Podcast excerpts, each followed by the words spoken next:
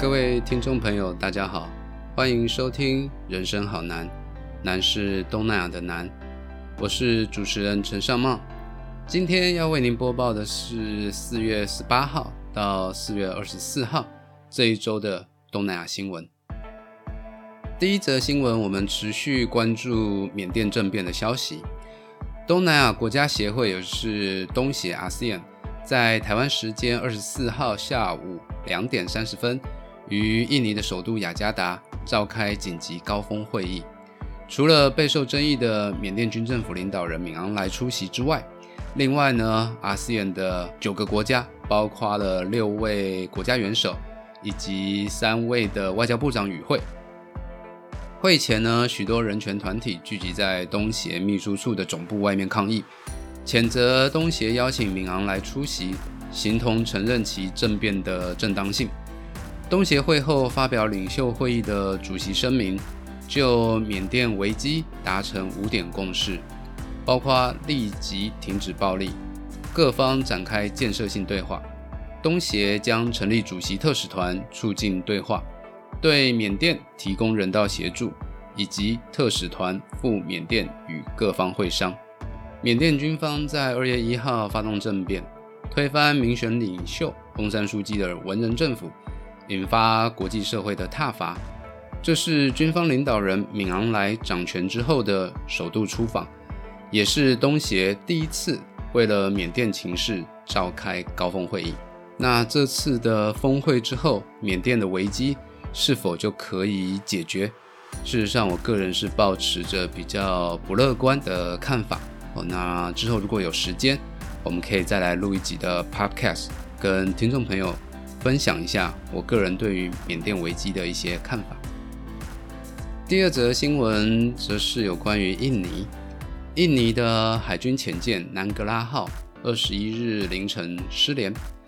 根据印尼军方表示，搜救队已经在巴厘岛附近水深约八百五十公尺的海域找到了潜舰的残骸。那这也代表潜舰已经沉没，船上一共有五十三位的官兵。全数罹难。南格拉号潜舰二十一号在巴厘岛北部的海域参加鱼雷试射演练的时候失联。潜舰在凌晨三点的时候要求准许下潜后，在凌晨四点三十分左右失联。船上载有四十九名的船员以及一名的舰长和三名的武器专家。事发之后，印尼派出了数百名官兵全力的搜寻，马来西亚、新加坡、美国、澳洲等也加入了在巴厘岛附近海域的搜索行动。很可惜，最后还是传来了不好的消息。那我们也希望这五十三位的官兵灵魂可以获得安息。第三则新闻则是关心印度的疫情。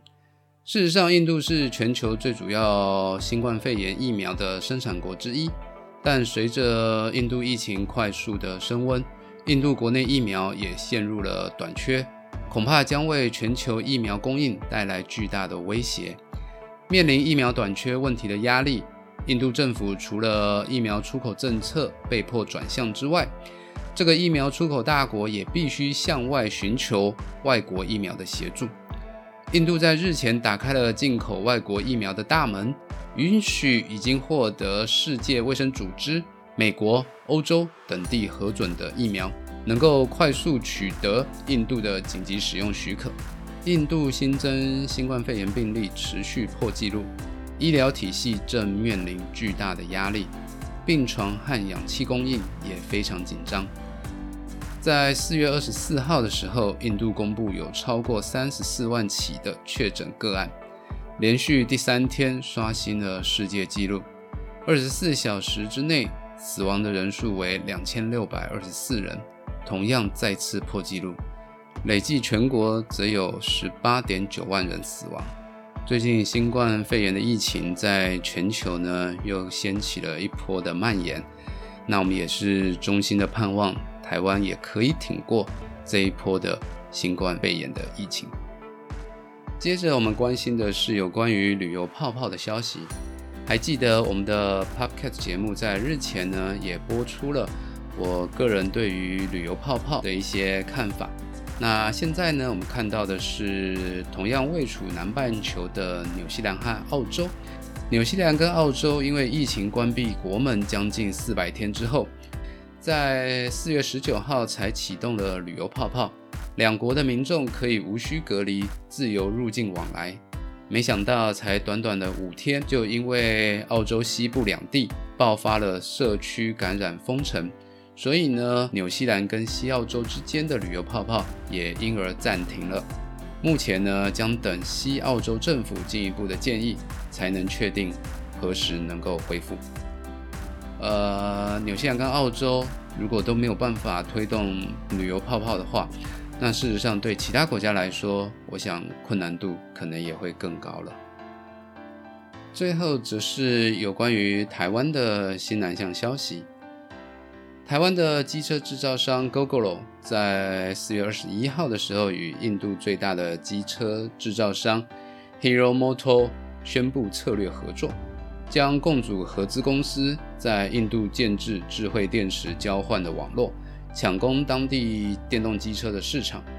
根据 Hero 公司指出，这个伙伴关系会进一步强化现有在电动车产品组合上的成果与合作。同时呢，也会延伸位于斋普尔的创新与技术中心，以及德国技术中心内研发枢纽进行中的工作。Gogoro 表示，印度是全球最大的机车制造国，年产量超过两千万台，国内机车的年销量在一千七百五十万到两千万辆之间，外销量则落在三百万到三百五十万辆之间。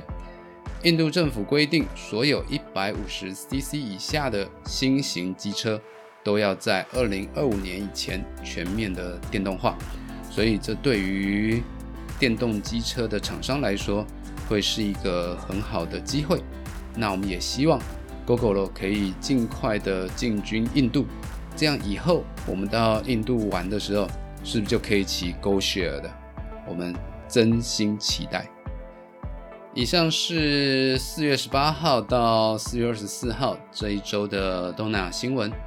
如果你喜欢我们的节目，请订阅我们的 Podcast 频道。人生好难，我们下次见。